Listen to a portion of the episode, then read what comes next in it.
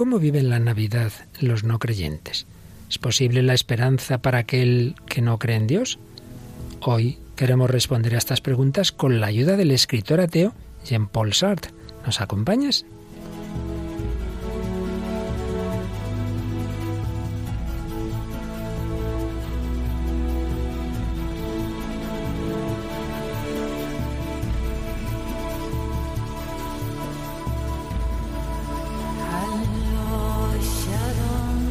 El hombre de hoy y Dios, con el padre Luis Fernando de Prada.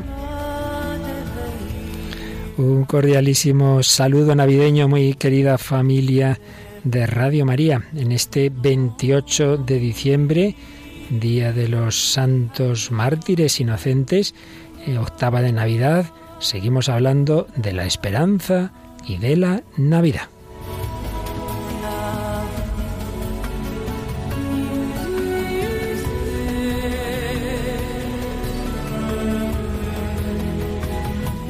Y en este día navideño me acompañan Paloma Niño. Buenas noches, Paloma, ¿qué tal? Buenas noches, Padre Luis Fernando. Muy bien, eh, feliz Navidad a todos los oyentes. Bueno, vamos bien en esta octava de Navidad disfrutando de este tiempo, ¿verdad? Eso es. Y tenemos también a Mónica del Álamo Toraño. ¿Qué tal, Mónica? Hola, Padre. Muy bien, muy contenta. Bueno, pues hoy tenemos un super programa muy especial porque pocas personas eh, imaginarían que para hablar de la Navidad y vamos a traer a un escritor quizá de los más característicamente ateos del siglo XX. Eh, yo no, como no sé francés, he dicho Jean-Paul Sartre, pero bueno, a partir de ahora lo diremos en español Sartre y ya está, ya sabemos que hablamos de este filósofo este existencialista. Pero bueno, antes de meternos en materia, como siempre, Paloma nos ha seleccionado algunos de los correos o comentarios de Facebook. Sí, entre ellos, por ejemplo, el de Teresa Montón López que nos dice Feliz Navidad por tenemos que reunirnos un montón de personas, ¿por qué? Y encima tenemos que ser felices, ¿por qué? Y si encima piensas que ese niño tan bonito va a tener una muerte tan horrible, es para llorar y llorar y llorar. Bueno, pues precisamente yo creo que el programa de hoy le va a responder a, esas preguntas a Teresa, aunque también hay que decir, y ya lo he estado diciendo en estos días en la radio, que precisamente la octava de la Navidad la Iglesia celebra al día siguiente el nacimiento de Cristo, el nacimiento a la vida eterna de San Esteban, el primer mártir, 26 de diciembre. Y es que, que Jesús haya nacido como Salvador nuestro no quiere decir que nos quite la muerte, el dolor, quiere decir que le dan sentido y esperanza, que nos permite renacer a la vida eterna como renació San Esteban y hoy 28 de diciembre esos niños asesinados, pues también mártires que están en el cielo. Por ahí va un poco la cosa, pero bueno, la responderemos más con el programa. ¿Qué más tienes? Y tenemos también un mensaje de Neida Rojas que nos dice, Feliz Navidad familia de Radio María, nos encontramos todos en Belén, contemplando la maravillosa persona de Jesús hecho niño. Feliz Navidad al Padre Luis Fernando y a sus magníficas colaboradoras del programa El Hombre de Hoy y Dios. Esas sois vosotras. Muchas gracias, Neida. También feliz Navidad para ti. Y luego hemos resaltado uno de Denis Javier que nos decía ese es nuestro Dios y se hacía referencia, hacía referencia al texto que habíamos puesto en Facebook que decía entre otras cosas, un Dios muy pequeñito al que se puede estrechar entre los brazos y cubrir de besos. Pues a eso él dice, ese, ese es nuestro Dios. También ha habido bastantes mensajes en Facebook de estos días pasados que eh, en la página del hombre de hoy y Dios, pero bueno, como no podemos traer todo, pues esta selección de Paloma nos basta. Bueno, pues hoy vamos a centrarnos mucho en una obra muy poco conocida de Sartre, Bariona, El Hijo del Trueno. Va a ser prácticamente programa, pero Además vamos a añadir algunas canciones, ¿verdad, Mónica? Sí, hemos traído una de Taylor Swift que se llama Christmas Must Be Something More y eh, una de Becky Kelly que se llama Where's the Line to See Jesus. Son dos canciones en inglés que ambas nos hablan de la Navidad, pero también acabaremos, Paloma, con una versión de, de uno de los aleluyas más famosos de nuestra época, ¿verdad? Sí, será el Aleluya de Leonard Cohen, pero interpretado por Pentatonix y Cloverton. Cloverton es quien ha hecho la versión cristiana, digamos, y Pentatonis ese grupo que lo interpreta. Muy bien, pues nada, vamos adelante con el hombre de hoy y Dios, Navidad, esperanza, ateísmo, bueno, todo esto y mucho más comienza en esta edición 220 del hombre de hoy y Dios.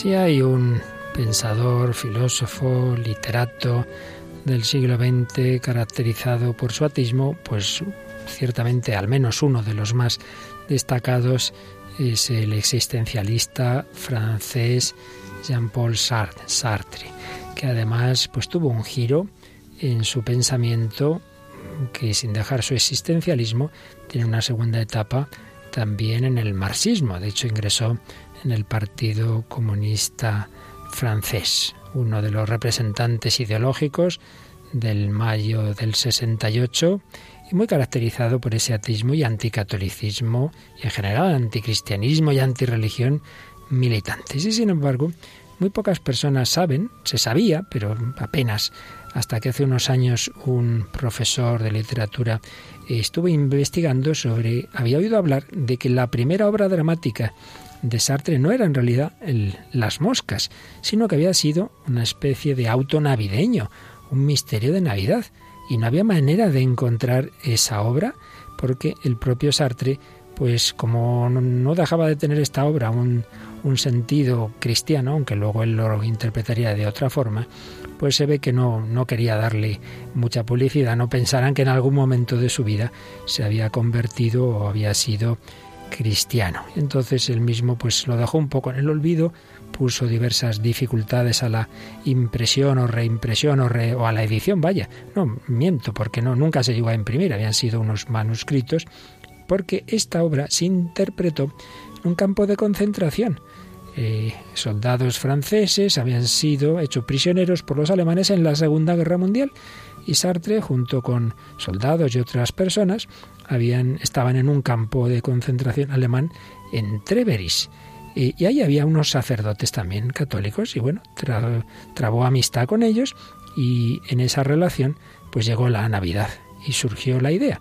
Eh, algunos dicen que se lo propusieron los sacerdotes. Hombre, usted que es literato, ¿por qué no nos escribe una obra que podamos interpretar? Más bien todo hace pensar que fue al revés, que fue el propio Sartre el que se ofreció a hacer una obra que permitiera alegrar esa noche a todos esos prisioneros. Vamos, pues la cosa parece que está bastante clara por diversos testimonios del propio Sartre de que vio ahí una ocasión de unir a todos, creyentes y no creyentes, en esa noche buena, en esa Navidad iba a haber la celebración de la misa y antes de ella eh, esta obra teatral. Y entonces escribió Barioná, el hijo del trueno.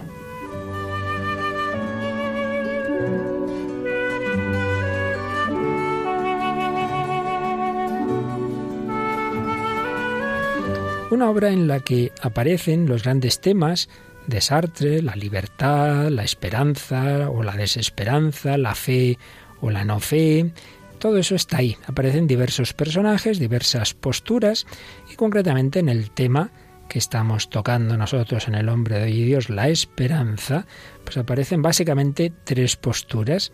La esperanza apoyada en uno mismo, en el hombre, en el poder político, las esperanzas que hemos llamado inmanentes, la desesperanza, la desesperación, pensar que, que nada tiene sentido, que todo es absurdo, estas dos posturas, pues unidas de distintas formas, son las que, que Sartre pues profesó en su pensamiento, sobre todo quizá lo más característico es esto último, ¿no?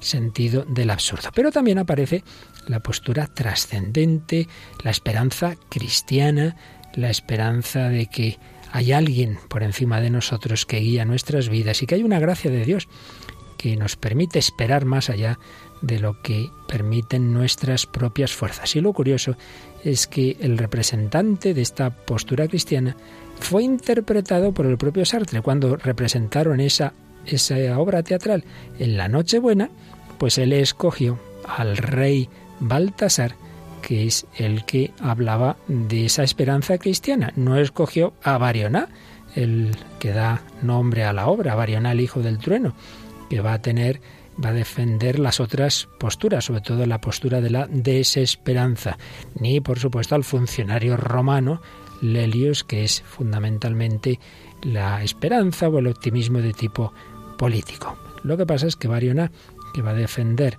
la postura más desesperanzada, al final pues hay un cambio en su corazón y, tiene, diríamos, una conversión. Y eso lo interpretó Sartre con tal convicción que hizo llorar a los presos y hubo quien pensó, este hombre se ha convertido, este hombre cree. Él siempre lo negó. De hecho, cuando luego por fin dio permiso a publicar la obra, le puso una nota indicando que él en ningún momento había creído en esa fe cristiana, pero dijo esta nota, se trataba simplemente, de acuerdo con los sacerdotes prisioneros, de encontrar un tema que pudiera hacer realidad esa noche de Navidad la unión más amplia posible entre cristianos y no creyentes. Pues también nosotros esta noche, hoy, en el hombre de hoy Dios, queremos sacar algunas enseñanzas de esta obra, como aquí podemos ver distintas posturas de creyentes y no creyentes.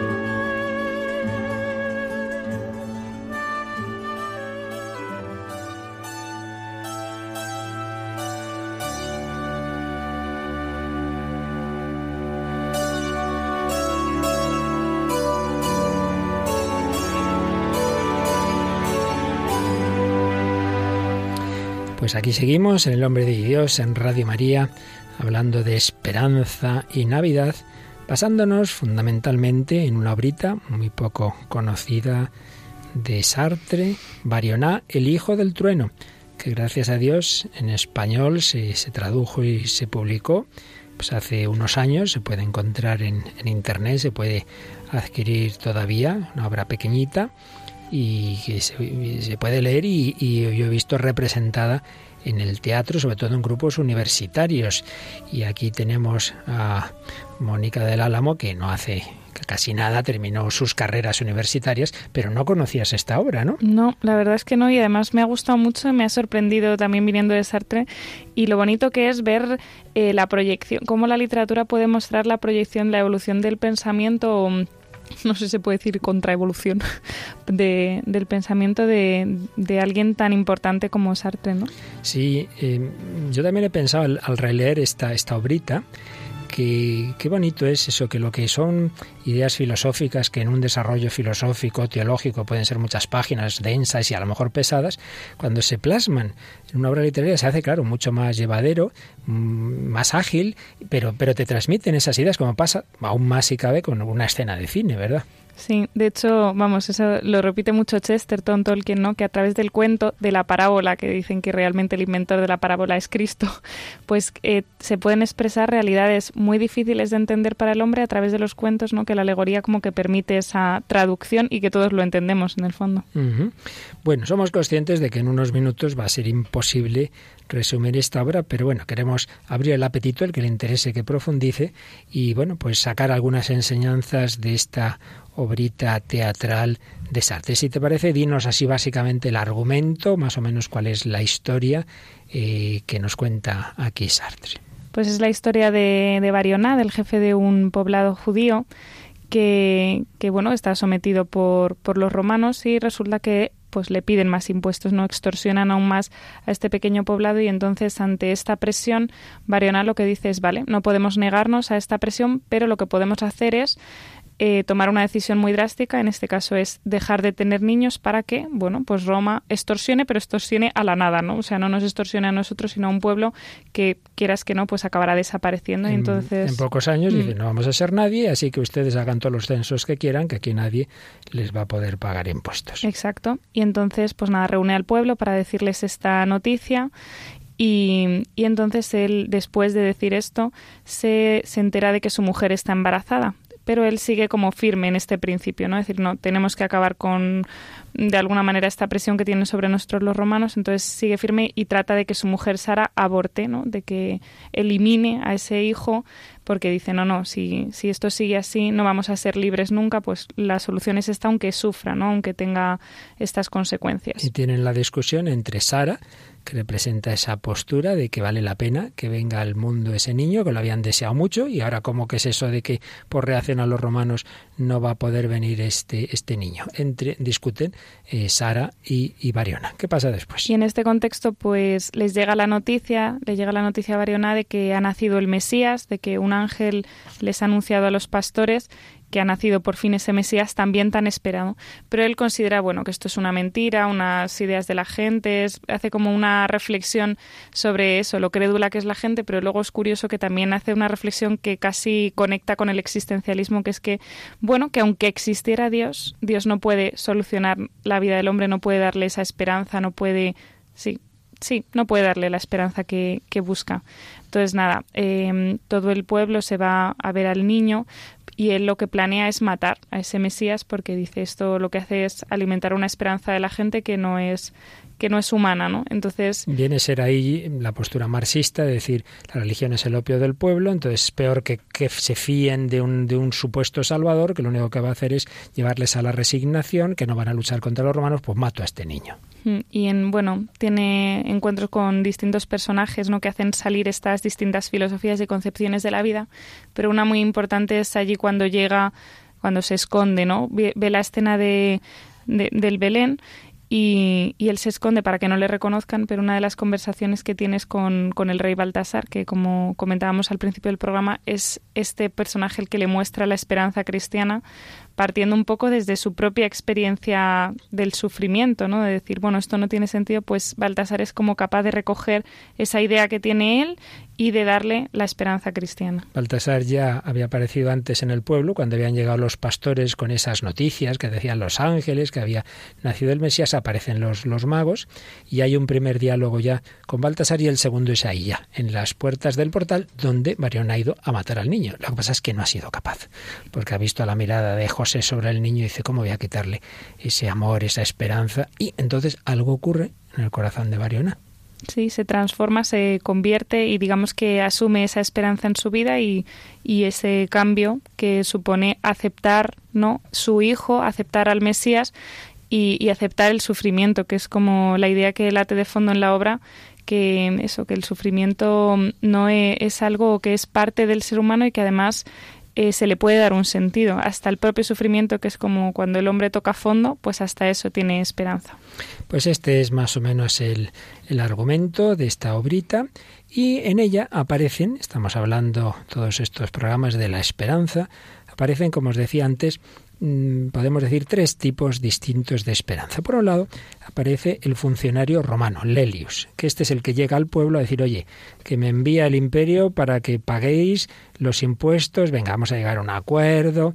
¿Cuál es la esperanza de este hombre? Bueno, pues poderse jubilar, irse a vivir a un sitio donde espera vivir muy bien, tener su, su dinerito, disfrutar de su mansión, escribir un tratado de apicultura, estas son sus esperanzas. Esto es de lo que hemos hablado en otros programas, de las pequeñas esperanzas. Pues bueno, mucha gente, y es lo que quizá en nuestro mundo llamamos el hombre light, que según un autor norteamericano, Lash, sus ideales son cuidar la salud, desprenderse de los complejos, esperar las vacaciones, vivir sin ideal y sin objetivos trascendentes. Bueno, pues esta es la postura de este funcionario. Y también es curiosa la idea religiosa que tienen, ¿no? Cuando tienen un diálogo con, con Mariona es como diciendo, bueno, pues puede existir, tenemos como un altar al Dios desconocido, yo estoy muy de acuerdo, porque claro, el por si acaso es que por si acaso esto existe, no como una fe así como muy débil, pero llena de por si acasos. Por si acaso.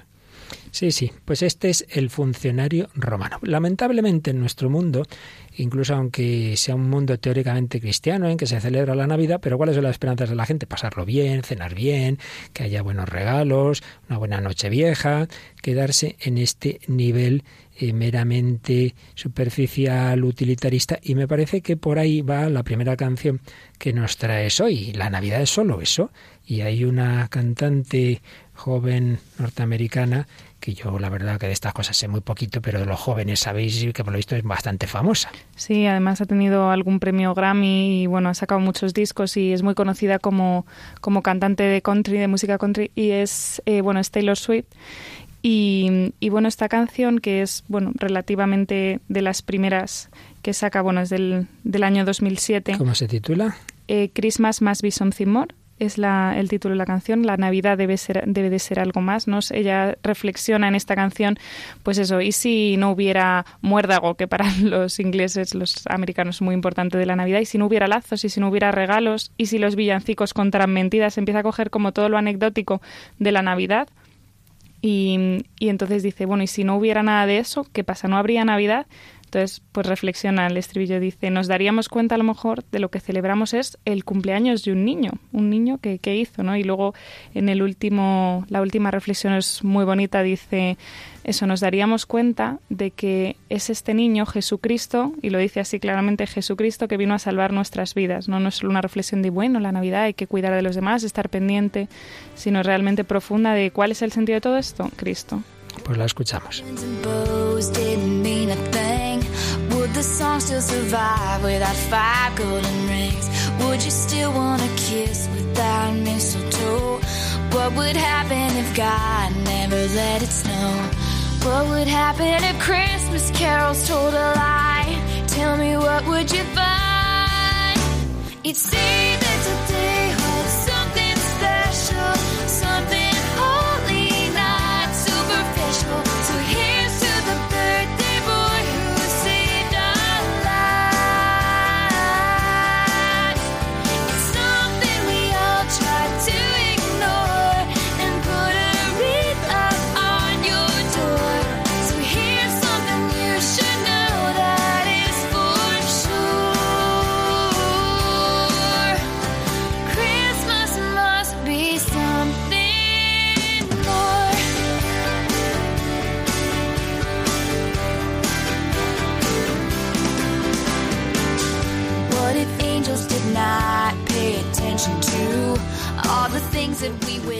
¿Qué pasaría si los ángeles no prestaran atención a todas las cosas que deseamos?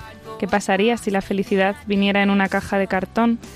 ¿Qué pasaría si Dios nunca dejara que nevara? ¿Qué pasaría si todos los regalos se fueran? Dime qué, co- qué encontrarías. Dirías que hoy tiene algo especial, algo sagrado, algo que no es superficial. Es por el niño que cumplió años este día y que vino a salvar nuestra vida.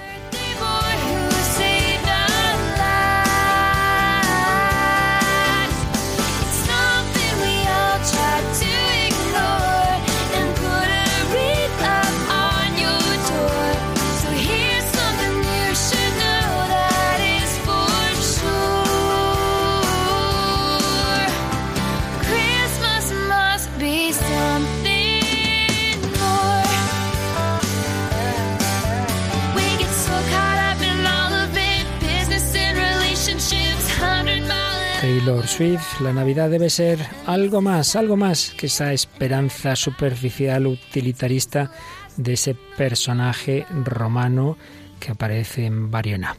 Segunda postura, la esperanza en solo el hombre, la esperanza de tipo política, hay que luchar, hay que luchar, hay que rebelarnos contra Roma, tenemos que apoyarnos en nuestras fuerzas, no hay que esperar la ayuda de lo alto, no existe o si existe Dios está a lo suyo, es esa postura inmanente que hemos tratado en otros programas y que además acaba convirtiéndose en esa otra eh, postura desesperada, el nihilismo desesperanzado, se lucha y no se consigue, al final triunfa el mal, al final la injusticia. Bueno, pues esto es lo que aparece en Bariona, en casi toda la obra, hasta el, hasta, hasta el cambio final. Por eso tiene esa decisión que él propone al Consejo del Pueblo y que les consigue convencer de que no hay que tener hijos, porque ¿para qué? ¿Para qué traer hijos a este mundo? Aquel de entre nosotros que engendra una nueva vida, dice Bariona, es culpable de prolongar esta agonía. Y viene un párrafo que es clarísimo de la filosofía más característica de Sartre. El mundo no es más que una caída interminable. El mundo no es más que una mota de polvo que no termina nunca de caer. Las personas y las cosas aparecen de repente en un punto de la caída y apenas aparecidos son arrastrados por esta caída universal y empiezan también a caer, se atomizan, se deshacen. Oh compañeros, mi sabiduría me ha dicho que la vida es una derrota. Nadie sale victorioso. Todo el mundo resulta vencido. Todo ha ocurrido siempre para mal. Y la mayor locura del mundo es la esperanza. Entonces el coro subraya, la mayor locura del mundo es la esperanza. Bueno, ¿qué os parece? Menudo párrafo, ¿eh? Sí, totalmente existencialista y, Y eso que es curioso como parece, el propio libro parece un diálogo con, consigo mismo, ¿no? Un diálogo como de sus propias duras, dudas que a mí me recordaba un poco cuando trajimos el texto aquel de Clarín, que, que en, esa misma historia se ve como la evolución de su pensamiento. Aquí a lo mejor eso no podemos hablar de, evolución progresiva, pero sí que sí que es impresionante, ¿no? Como condensa toda esa filosofía de decir, madre mía, no hay esperanza, no hay sentido, y además que quien colabore con ese con darle el sentido está luchando contra el hombre. Es un ataque directo al cristianismo. Es una inmanencia anticristiana eh, tremenda, sin duda. Bueno, pues es la, la postura de Barioná que dice también la dignidad del hombre está en su desesperanza, en su desesperanza, no más niños. No queremos perpetuar la vida ni prolongar los sufrimientos de nuestra raza. Esto me está recordando, si es que tendríamos que estar siete horas hablando en este programa, un corto de una película que tú recordarás, Mónica, alguna vez lo hemos usado también, de, de gran Inmar Berman, Fresas Salvajes, ese diálogo de un matrimonio en que muy parecido, ella le dice que está embarazada, el otro le dice que no quiere hijos y le dice también, ¿por qué traer niños a este mundo, hacerles sufrir? ¿Para qué? No tengo ninguna duda de que uno de los principales motivos de la bajísima natalidad del continente más rico del mundo, que es, que es Europa, que es Occidente, es precisamente el decir, si la vida no tiene sentido, ¿para qué traer eh, niños a este mundo a que sufran, verdad? Pues aquí aparece claramente en la tesis de, de Sartre. Bueno, y fijaos, dice también, Deseo que nuestro ejemplo, ese ejemplo de, no tener más niños, sea anunciado por toda Judea y que sea el origen de una nueva religión, la religión de la nada. Bueno, aquí podría también el amigo Nietzsche firmar esto, la religión de la nada, el nihilismo. Bueno, todavía en Sartre es más fuerte el nihilismo que Nietzsche, porque Nietzsche, bueno, todavía creía en ciertos valores del superhombre, pero mm, Sartre dice que los únicos valores son los que cada uno crea y, que no existen ningún tipo de, de realidad de bien o de mal y, ya está, que, esto, esto, es lo que tenemos. Bien, y como bien nos contabas antes, eh, está echando estos discursos y aparece su mujer y dice, pero ¿qué estáis diciendo? Marionat, quiero decirte que estoy embarazada, que por fin lo que tantos años llevamos pidiendo, tener un hijo, lo tenemos ya, pero que, estoy oyendo, que estáis diciendo que no hay hijos. Entonces viene esa, esa discusión entre ellos, Barional le dice, pero mujer, este niño que tú quieres hacer que nazca es como una nueva edición del mundo. Vas a recrear el mundo, va a formarse como una costra espesa y negra alrededor de una pequeña conciencia escandalizada que vivirá ahí, prisionera en el centro de la costra como una larva. Qué monstruosa falta de sensibilidad sería traer nuevos seres a este mundo fallido. Tener un niño es aprobar la creación en el fondo del corazón, es decirle al Dios que nos tortura, Señor, todo está bien, te doy gracias por haber creado el universo. Madre mía, es que me está dando miedo ya leer estas cosas. Sí, sobre todo eso, que, que la falta de esperanza puede hacernos llegar a, estar de acuerdo con eso, ¿no? Cuando uno no tiene esperanza en su vida. O sea, yo es que estos razonamientos, no así tan elegantemente puestos, pero sí que, sí que los he visto, ¿no? Muchas veces, ¿no? ¿Para qué tener hijos? ¿Para qué? Si esto no tiene sentido, ¿no? Cuando el hombre está en el sufrimiento es capaz de hacer afirmaciones de este estilo y quedarse tan pancho, además. Y quedarse tan pancho. Bueno, pues la mujer dice, mira, muy bien tus discursos, pero yo no voy a abortar, yo quiero a este niño. Y en esto empiezan a llegar las noticias de los pastores, que les, un ángel les ha dicho que ha nacido un niño, que va a ser el Mesías. Los pastores llegan al pueblo, Betaur, para anunciar la buena nueva y veamos cómo los recibe Barioná. Pues, pues, con estas palabras también tan, tan estupendas. He blindado mi corazón con una triple coraza, contra los dioses, contra los hombres y contra el mundo se ha puesto esa coraza. Hay mucha gente que tiene una coraza en el corazón. No quiero esperar nada porque luego te decepcionas. Triple coraza. No pediré compasión ni diré gracias. No doblaré mi rodilla delante de nadie. Pondré mi dignidad en mi odio. Llevaré cuenta exacta de todos los sufrimientos, los míos y los de los demás hombres. Quiero ser el testigo fiel del dolor de todos. Lo recogeré y lo guardaré en mí como una blasfemia. Quiero elevarme contra el cielo como una columna de injusticia. Moriré solo e irreconciliado y quiero que mi alma suba hacia las estrellas como un gran clamor de metales, el clamor de la ira. Bueno, esta es la postura más negativa, la postura de la desesperanza, la postura de la negrura.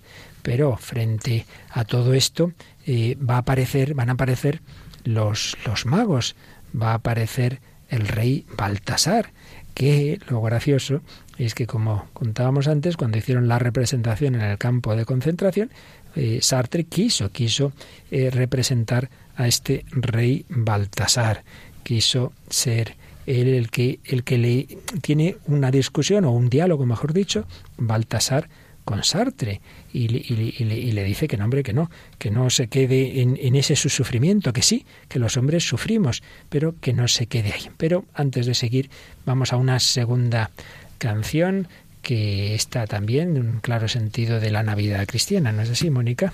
Sí, la canción de la que hablamos es de Becky Kelly, que es una cantante que se ha hecho famosa en torno a 2010 con esta canción Where's the Line to See Jesus y de lo que trata esta canción traducción para los que no perdón, saben inglés. sí, eh, ¿dónde está la fila para, para ver a Jesús? ¿no? Es como dice que a ella se le ocurre esta canción porque un niño, uno de sus sobrinos, pues eso se pregunta que si que si la Navidad es el nacimiento de Jesús, que por qué la gente hace cola para ver a Santa Claus, porque la gente se va de tiendas, porque la gente, ¿no? Tiene una reflexión muy curiosa que dice, si es su cumpleaños, no debe deberíamos verle más en estas fechas, ¿no?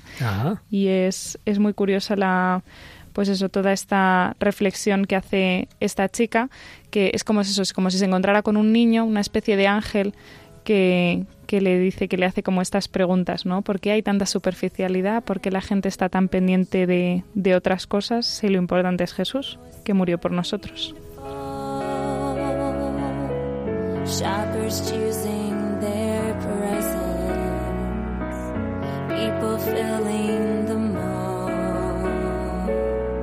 Children waiting for Santa with excitement and glee. A little boy tugged my sweater, looked up and asked me.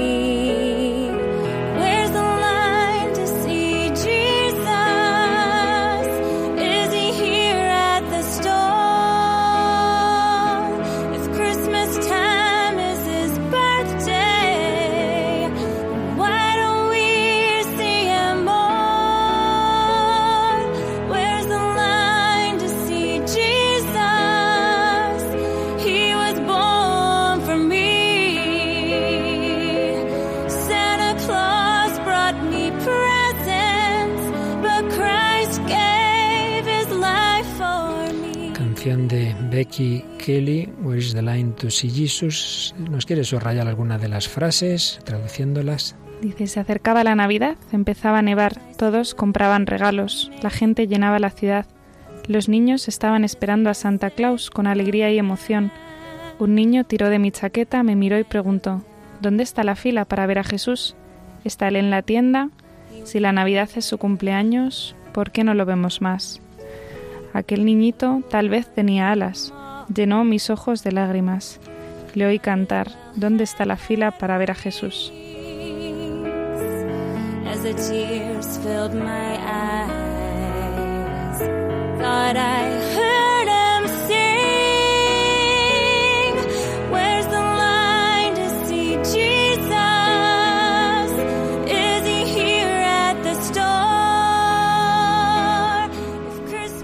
¿Dónde está la fila para ver a Jesús? Él nació por mí. Santa me trae regalos, pero Cristo murió por mí.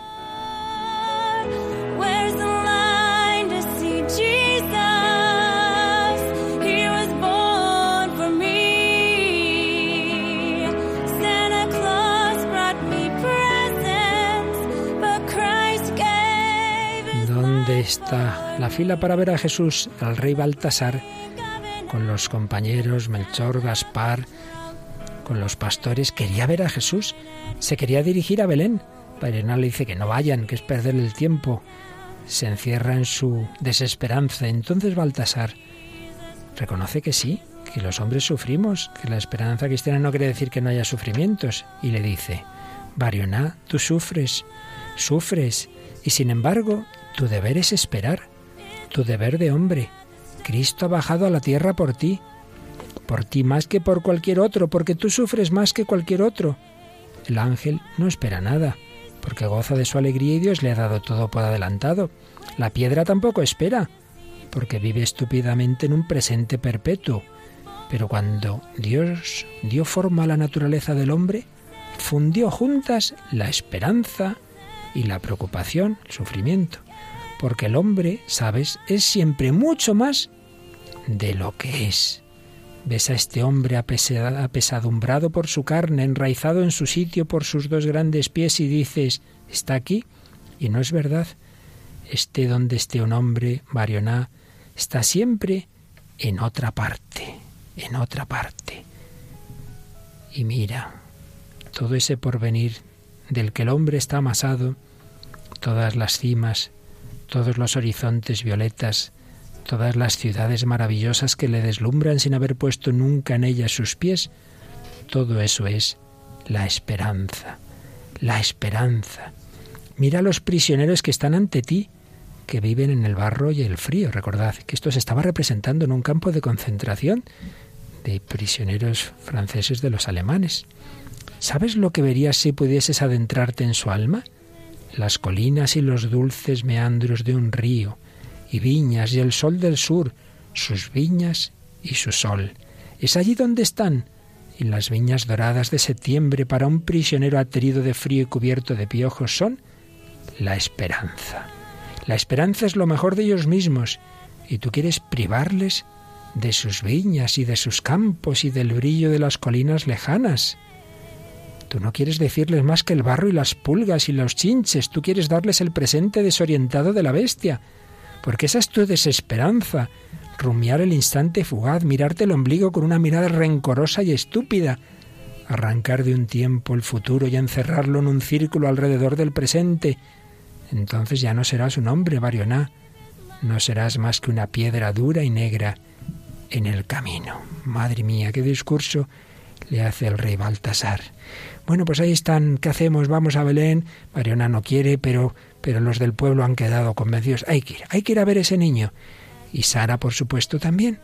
Bueno, y en esto hay un momento en que el narrador, que es ciego, pero va a decir lo que realmente va a contar sin que se presentara, sin que se representara el misterio. No, en la obra no aparecen la Virgen, San José, el niño, no, no, no lo representaron, pero hay un narrador, diríamos hoy una voz en off, que cuenta lo que realmente ocurrió en Belén. La Virgen está pálida y mira al niño. Lo que habría que pintar en su cara sería un gesto de asombro lleno de ansiedad, que no ha aparecido más que una vez en un rostro humano y es que Cristo es su Hijo, carne de su carne y fruto de sus entrañas. Durante nueve meses lo ha llevado en su seno, y ella le dará el pecho y su leche se convertirá en la sangre de Dios. De vez en cuando la tentación es tan fuerte que se olvida de que Él es Dios. Le estrecha entre sus brazos y le dice, mi pequeño. Pero en otros momentos se queda sin habla y piensa, Dios está ahí. Y le atenaza un temor reverencial ante este Dios mudo, ante este niño que infunde respeto. Porque todas las madres se han visto así alguna vez, colocadas ante ese fragmento rebelde de su carne que es su hijo, y se sienten como exiliadas ante esa vida nueva que han hecho con su vida, pero en la que habitan pensamientos ajenos. Mas ningún niño ha sido arrancado tan cruel y rápidamente de su madre como éste, pues Él es Dios, y sobrepasa por todas partes lo que ella pueda imaginar. Y es una dura prueba para una madre tener vergüenza de sí y de su condición humana delante de su hijo. Aunque yo pienso que hay también otros momentos, rápidos y fugaces, en los que siente, a la vez, que Cristo es su Hijo, es su pequeño, y es Dios. Le mira y piensa, este Dios es mi niño, esta carne divina es mi carne, está hecha de mí. Tiene mis ojos y la forma de su boca es la mía. Se parece a mí. Es Dios y se parece a mí. Y ninguna mujer jamás ha disfrutado así de su Dios, para ella sola. Un Dios muy pequeñito, al que se puede estrechar entre los brazos y cubrir de besos. Un Dios calentito, que sonríe y que respira. Un Dios al que se puede tocar y que vive. Es uno de estos momentos como pintaría yo a María si fuera pintor, y trataría de plasmar el aire de atrevimiento tierno y tímido con que ella acerca el dedo para tocar la dulce y suave piel de este niño Dios, cuyo peso tibio siente sobre sus rodillas y que le sonríe. Eso por lo que se refiere a Jesús y la Virgen María. Impresionante descripción del misterio de Belén. Nadie podría imaginar que esto lo ha escrito un ateo que se reiría toda la vida del cristianismo. Qué preciosa descripción nos ha parecido. Totalmente. Es que es que es impresionante que, que, parece que esta sensibilidad solamente la puede tener alguien creyente que se ha encontrado. Pero bueno, de, alguna manera se encontró con Dios este hombre. Porque es, que, esa, es es el debate que hay en torno a esta obra. Si, si no hubo en, en, Sartre algo en ese momento de la luz, de la fe, de la esperanza, hay quien dice esto es imposible escribirlo sin algo de salud. Pero él decía que no, que no, que yo lo hice porque por eso, porque me uní con los demás, pero nada más. Bueno, eso solo Dios lo sabe. El resultado final, desde luego, es espectacular. Has leído esto, Paloma, y seguro que según lo leías te conmovía. Sí, se me ponía la carne de gallina, como decimos. Y por ejemplo, esa frase, ¿no? Es Dios y se parece a mí. Como esa contradicción que, que describe en la Virgen, que yo no, no había pensado, ¿no? En cómo ve a ese niño que es su niño, que es su hijo, pero al mismo tiempo ve a Dios y como que anda ahí eh, en esa con, esas dos cosas, ¿no? Bueno, pues aquí tenemos ya los elementos del drama. Haya nacido la esperanza, el Hijo de Dios hecho hombre. Mariona piensa que todo eso es un cuento. Baltasar va hacia allí. El, el, otro con unas esperanzas terrenas. Los del pueblo, pues tenemos que luchar o levantarnos contra los judíos. Bueno, esta es la historia de todos los tiempos. Por eso, aunque hagamos un pequeño inciso, vamos a ver cómo este cineasta que trajimos la semana pasada, Frank Capra, con la maravillosa Que Bellos Vivir, tiene otra película menos conocida, pero que tiene un trasfondo parecido. Un hombre que, que lucha por hacer el bien, que al final fracasa, que todo le va mal. Bueno, ¿qué película es? Es la película Juan Nadie y bueno, pues es una película de, hecha en Estados Unidos también y de 1941, que el argumento es que un gran magnate con mucho poder compra un periódico y entonces despide a casi todo el personal. Y una de las periodistas decide publicar una falsa carta que lleva la firma de Juan Nadie. En ella pues anuncia el suicidio de uno de los empleados que ha sido despedido. Y el éxito que tiene este artículo es tal que el periódico decide crear a ese Juan Nadie y con este fin contrata a un vagabundo que al final acaba convirtiéndose en un personaje muy popular. Bueno, pues eh, no voy a, vamos a contar más, simplemente que ya hacia el final eh, hay una chica que está ayudándole, que se enamora de él. Bueno, pues el, caso es que este hombre se ha puesto todo el mundo contra él y al final fracasa, como en otra famosa obra, otra película de, Capra, Caballero sin espada. Y entonces, pues bueno, decide suicidarse. Está subido en lo alto de un rascacielos, eh, la novia a su lado, pero él se quiere tirar y oímos el diálogo que tienen ahí los dos. No, por favor, por favor, no te rindas. Empezaremos de nuevo los dos, solos tú y yo. El movimiento Yondu no ha muerto, aún no es tarde. Crecerá, John. Crecerá mucho porque esta vez será algo honrado. Cariño, si merece la pena morir por él, merece la pena vivir por él. Por favor, John. Por favor, por favor, Dios, ayúdame. John, mírame. Quieres ser honesto, ¿verdad? Bien, pues no tienes que morir para que la idea de John siga viva. Ya ha muerto alguien por eso. El primer John Doe. Y él ha hecho que esa idea siguiera viva durante dos mil años. Fue él quien la mantuvo viva en ellos, y él la mantendrá viva para siempre. Por cada movimiento John Doe que estos hombres exterminen, nacerá uno nuevo. Es la razón de que las campanas toquen. Nos están diciendo que no nos rindamos, que sigamos luchando, que sigamos trabajando. ¿No lo ves, cariño? No debes rendirte. Ni tú, ni John, ni nosotros. No debes rendirte porque ya hubo alguien que nació, que luchó, que murió, que resucitó. Una vez más el trasfondo cristiano de Capra aparece en esta película. No nos rindamos, podemos fracasar humanamente, pero al final el Señor es siempre el que triunfa. Bueno, pues vamos a ver cómo acaba Barioná. Llega ya todo el mundo al, al portal de Belén, diríamos nosotros, llegan los magos, llegan los del pueblo, llega Barioná, llega Sara, y hay un diálogo fundamental entre el rey Baltasar y Barioná. Se encuentra Barioná, que había ido a matar al niño, aunque al final no ha tenido valor para ello, y le dice Baltasar, cuando Bariona dice, no he venido para adorar a vuestro Cristo, que responde Baltasar Mónica. No, has venido para castigarte a ti mismo y quedarte solo al margen de nuestra multitud feliz. Lo mismo harán un día los hombres, que esta noche han acudido a su cuna de paja. Le traicionarán, como te han traicionado a ti. Hoy le abruman con regalos y su ternura, pero no hay ni uno solo entre ellos, ni uno que no le abandonase si conociese el porvenir, porque les decepcionará a todos. Esperan de él que expulse a los romanos, y los romanos no serán expulsados, que haga crecer flores y árboles frutales sobre las rocas, y la roca permanecerá estéril, que ponga firma al sufrimiento humano, y dentro de dos mil años la humanidad sufrirá como lo hace ahora. Y es curioso cómo sigue la reflexión, dice, por eso te hablo a ti ahora, porque tú estás más cerca de Cristo que todos ellos, y tus oídos pueden abrirse para recibir la verdadera buena nueva. Es interesante esto, porque a lo mejor hay personas que supuestamente tienen fe, esperanza en Cristo, pero superficial, a ver si me da la salud, que me toque la lotería, y quizá está más cerca de la fe el que está en ese ateísmo, en esa desesperanza, y que o tiene todo o nada y se puede encontrar con Cristo. Sí, no, no va ni por costumbre, ni por curiosidad, ni por una así esperanza preconcebida, sino como que le lleva ¿no? este sufrimiento. Y Baltasar le da una explicación sobre lo que es el verdadero sufrimiento. Le dice, escucha, Cristo sufrirá en la carne porque es hombre, pero es también Dios, y toda su divinidad está más allá del sufrimiento. Y nosotros, los hombres, hechos a imagen de Dios, estamos también más allá de nuestros sufrimientos en la medida en que nos parecemos a Dios. ¿Ves? Hasta esta noche el hombre tenía los ojos cegados por el sufrimiento.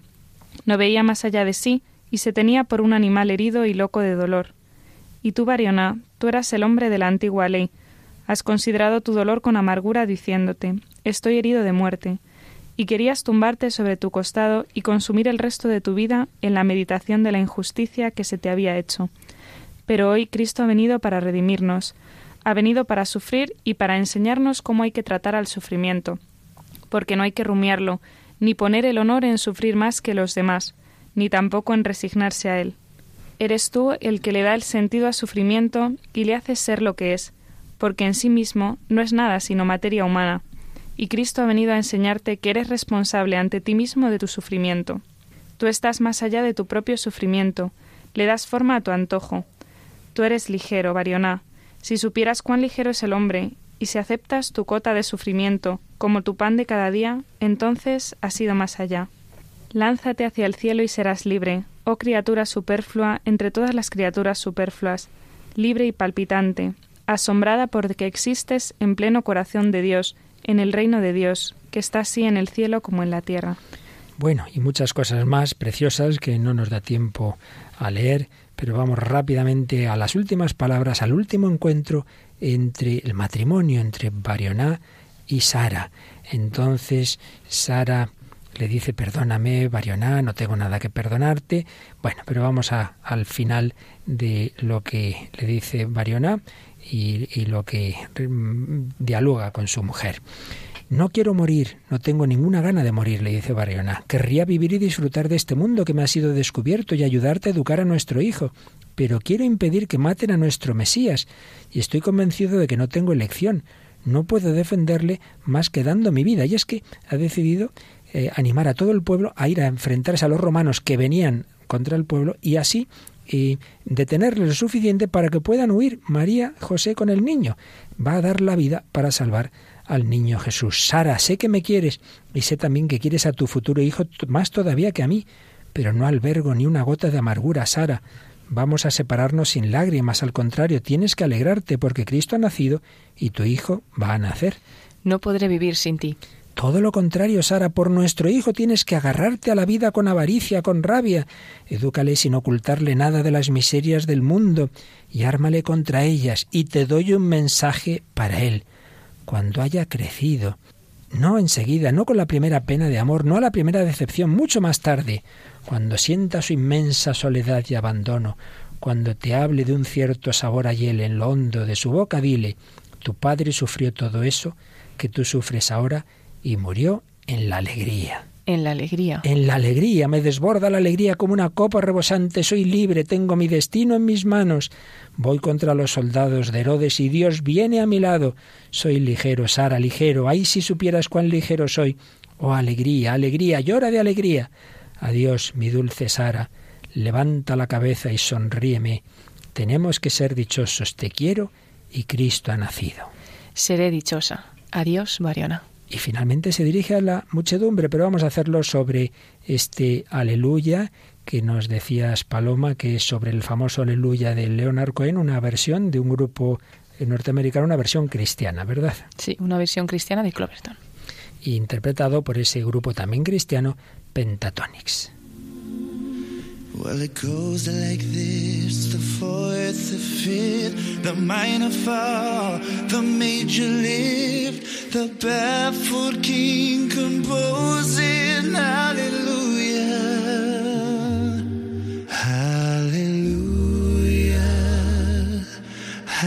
Y entonces Barioná se dirige a los compañeros, a los hombres de su pueblo, que van a enfrentarse al ejército romano y les dice, compañeros míos, soldados de Cristo, sé que combatiréis bien, pero quiero de vosotros algo más que esta resolución sombría. Quiero que muráis en la alegría. Cristo ha nacido y vais a realizar vuestro destino. Vais a morir como guerreros, como soñabais en vuestra juventud, y vais a morir por Dios. Sería indecente hacerlo con esos semblantes crispados. Vamos, bebed un pequeño trago de vino, os lo permito, y marchemos contra los mercenarios de Herodes, marchemos, ebrios de cantos de vino y de esperanza. La muchedumbre grita, Barioná, Barioná, Navidad, Navidad.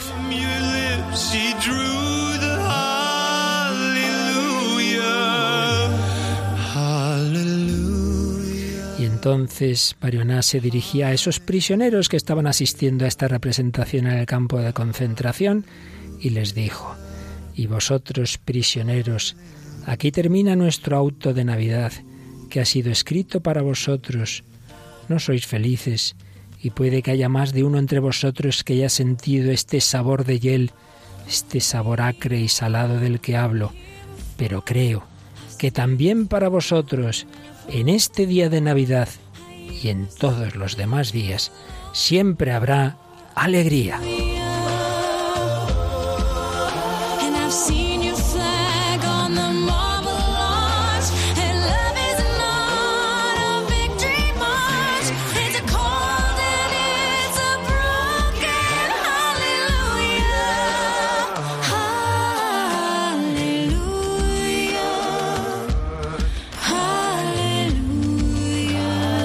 Esta era la conclusión.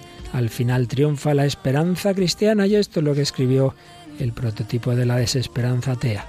Bueno, queridos hermanos, amigos, oyentes, creyentes o no, abramos nuestros corazones a la esperanza. love was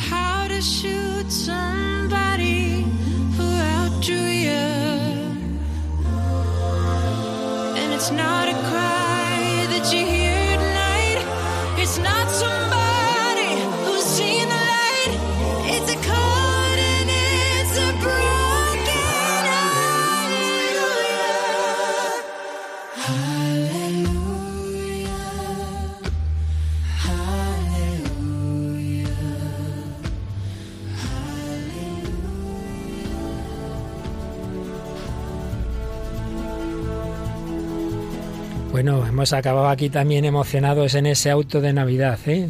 Totalmente, es impresionante. Yo creo que me voy con la idea esa de que hay que a lo mejor tocar la desesperanza más absoluta para que Dios llene con su esperanza. Y esperemos que tanto Sartre, que escribió este precioso auto de Navidad, como tantos otros que, que piensan no tener fe, pues el Señor toque sus corazones y les abra la verdadera esperanza de la verdadera Navidad que os seguimos deseando muy feliz.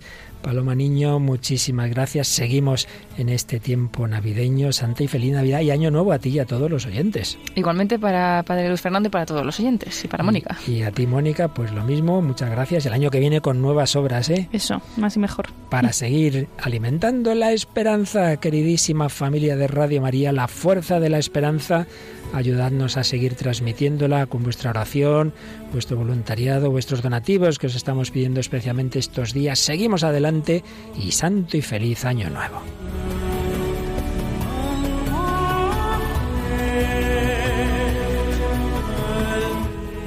Así concluye El hombre de hoy y Dios, un programa dirigido en Radio María por el Padre Luis Fernando de Prada.